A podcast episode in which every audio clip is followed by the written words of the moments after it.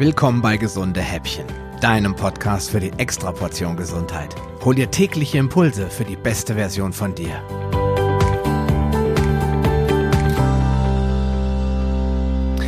Ja, hallo und herzlich willkommen zur 55. Episode des Gesunde Häppchen Podcasts. Ja, was sind Antinährstoffe? Ich habe es ja gestern in der Episode über Blähungen kurz angedeutet, aber bin nicht weiter drauf eingegangen. Und alle, die die Paleo Lounge kennen, die wissen eigentlich ziemlich gut, was Antinährstoffe sind. Im Prinzip steckt es auch schon in dem Wort Antinährstoffe. Es ist quasi das Gegenteil von einem Nährstoff. Ein Abwehrstoff, den die Pflanze einsetzt, um sich vor Fraßfeinden zu schützen, denn schließlich kann sie ja nicht weglaufen vor ihren Feinden. Ein Hase oder ein Reh kann das natürlich schon. Es ist aber auch eine Strategie der Vermehrung, denn dadurch, dass sie oft nicht verdaubar sind, diese Antinährstoffe werden sie von Tieren unversehrt ausgeschieden und landen an einem anderen Ort, irgendwo im Boden und können sich dort niederlassen und dementsprechend ausbreiten, vermehren. Es gibt unterschiedlichste Antinährstoffe. Diese verstecken sich in Pflanzen, in Getreide, in Hülsenfrüchten, in Kartoffeln und in anderen Nachtschattengewächsen. Sie sind in Saaten, in Nüssen und in Körnern, aber auch in Rhabarber, Spinat, Spargel sowie in Wurzel- und Knollengemüse. Eigentlich kann man sagen, dass in nahezu allen Pflanzen sogenannte Antinährstoffe drin sind. Manche haben nur so wenig davon, dass sie in, ja, genau genommen überhaupt gar keinen oder nur einen sehr, sehr geringen Einfluss auf unsere Gesundheit haben. Andere wiederum, die sind so unglaublich aggressiv, dass sie uns langfristig krank machen können. Da gibt es zum Beispiel die Phytinsäure, die eben hauptsächlich im Getreide vorkommt. Dann haben wir die Oxalsäure in Rhabarber, Spinat und Spargel.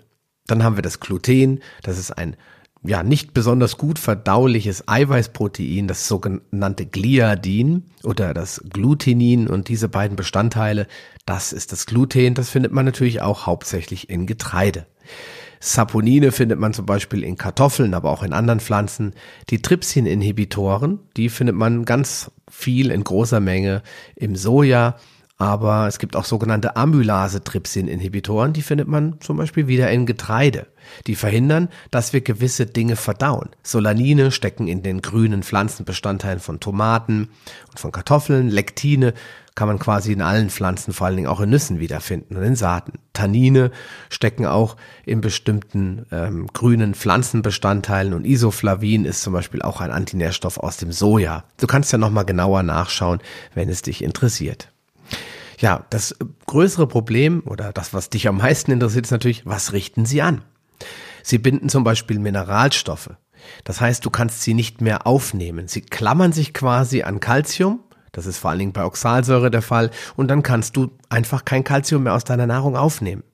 Sie hemmen die Verdauung von Makronährstoffen. Zum Beispiel auch von die Amylase-Trypsin-Inhibitoren zum Beispiel, die verhindern, dass du eben Kohlenhydrate verstoffwechselst und dementsprechend den Nutzen daraus hast. Bei Eiweiß ist es noch schlimmer, wenn Eiweißproteine nicht verdaut werden können, landen sie im Dickdarm und dort sorgen sie für allerlei Probleme. Sie stören halt dementsprechend die Darmflora, sie greifen sogar die Darmschleimhaut an. Sie verursachen mitunter Fehlbesiedelungen im Darm, sie schädigen die Zellen, sie verklumpen das Blut, zum Beispiel die Agglutinine aus Erdnüssen oder aus anderen äh, Pflanzenbestandteilen. Agglutinine sind wiederum Lektine, es wird ein bisschen kompliziert, ich weiß es schon. Und sie stören den Hormonhaushalt, die sogenannten Phytoöstrogene. Sie können sogar Herzrhythmusstörungen verursachen und vieles mehr. Aber warum gehe ich da jetzt nicht im Detail drauf ein? Weil es gibt eine ganz einfache Möglichkeit, sich vor diesen Antinährstoffen zu schützen. Du kannst natürlich jetzt all diese Nahrungsmittel umgehen, um keine Antinährstoffe mehr aufzunehmen, was aber keinen Sinn macht. Deswegen empfehle ich dir lieber, diese zu neutralisieren, denn das ist gar nicht so schwer. Am einfachsten machst du das, indem du deine Nahrungsmittel in Zukunft einweichst, einlegst, schälst, kochst röstest oder backst, indem du dich mit Fermentierung beschäftigst, deine Nahrungsmittel also vergehrst, Sauerteige verwendest und wenn du Hefe verwendest, ganz, ganz wenig davon, aber den Teig dann sehr lange, also 24 Stunden ruhen lässt. Bei all diesen Prozessen werden Antinährstoffe in Getreide, Hülsenfrüchten, Kartoffeln, Saaten, Nüssen und Körnern abgebaut. Vor allen Dingen bei den Oxalsäuren ist das Kochen super effektiv. Ja, und mehr gibt's dazu eigentlich auch nicht zu sagen. Werde dir bewusst, dass alle Pflanzen Antinährstoffe beinhalten. Die einen mehr und die anderen weniger und nutze die Möglichkeiten, die ich dir eben genannt habe, um diese Antinährstoffe rauszuholen. In diesem Sinne, mach dir noch einen schönen Tag. Ich freue mich, wenn du morgen wieder mit dabei bist. Bis dahin, dein Sascha Röhler.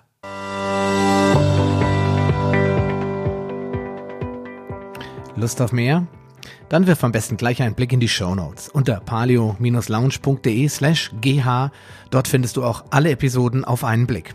Oder gehe auf palio-lounge.de slash gh und ergänze die entsprechende Nummer. So findest du zum Beispiel unter palio-lounge.de slash gh20 die Show Notes der Episode 20. Wenn dich der heutige Impuls weitergebracht hat, dann gib mir bitte ein Feedback und schenke mir deine Rezession auf Facebook oder iTunes. Wie das funktioniert, erfährst du in meiner Schritt-für-Schritt-Anleitung unter palio-lounge.de slash podcast-bewerten. Diese Bewertung ist wichtig, damit auch andere Menschen von den gesunden Häppchen probieren können, um ihre Gesundheit auf ein neues Level zu bringen. Ich wünsche dir viel Erfolg auf dem Weg zur besten Version von dir. Bleib gesund und bis bald, dein Sascha Röhler.